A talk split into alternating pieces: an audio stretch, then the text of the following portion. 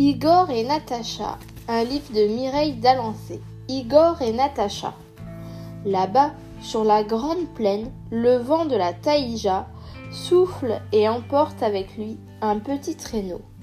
Natacha est heureuse quand son papa l'emmène à la ville. Aujourd'hui, c'est jour de marché. Sur la place, des gens se sont attroupés. Que se passe-t-il, papa? On va voir? demande Natacha. Approchez, mesdames et messieurs, crie une voix, n'ayez pas peur.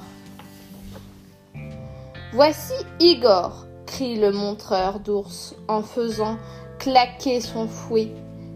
Il arrive droit de la grande forêt. Allez, Igor, plus haut.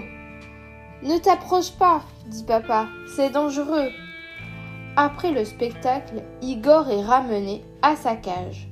Des enfants viennent l'embêter. Tu aimes les coups de bâton? dit l'un. Prends ça dit un autre, en lui jetant des cailloux. Natacha les regarde. Elle n'ose rien dire. Allons, dit papa, on y va maintenant. Mais Natacha ne veut pas partir. Il est vraiment dangereux, tu crois? demande-t-elle. Bien sûr, d'un seul coup de patte, il pourrait te réduire en morceaux. En s'endormant, ce soir-là, Natacha pensa à Igor tout seul enfermé dans sa cage. Le lendemain, pendant que papa est occupé, Natacha revient voir Igor. Bonjour, tu me reconnais? Je m'appelle Natacha. Natacha revient encore le jour suivant et tous les autres jours. Et chaque jour, elle apporte un cadeau à Igor. Une nuit, le dompteur oublie de bien refermer la cage. Quand Natacha revient le lendemain, Igor a disparu. Les villageois sont inquiets. Il va falloir ouvrir l'œil et armer nos fusils. Le dompteur offre une grosse prime pour sa capture. Papa et maman sont inquiets. Natacha n'a plus le droit de sortir et passe ses journées à la fenêtre. Où es-tu, Igor? Je ne veux pas qu'on se fasse mal.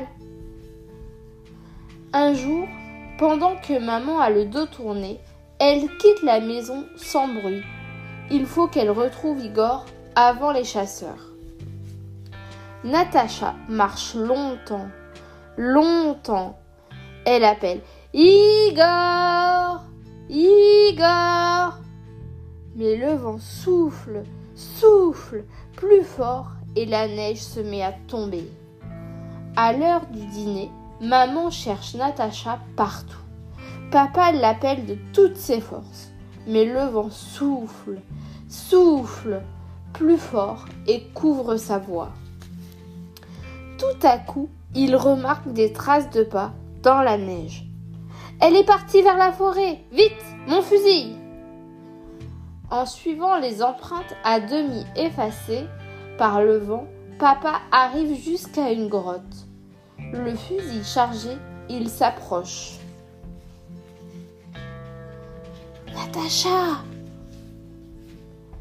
Natacha se réveille et court vers son papa. Igor voit le fusil. Il se redresse et grogne. Alors papa pose son fusil et prend Natacha dans ses bras. Ne bouge pas, Igor, Papa enlève ton collier. Tu as bien mérité la liberté, dit papa. Avant de regagner la grande forêt, Igor s'arrête et se retourne. Natacha lui fait un petit signe de la main. Tu ne m'oublieras pas. Depuis ce temps, parfois, quand tout le monde dort, Natacha se lève, sort de la petite clochette de son tiroir et la fait teinter doucement.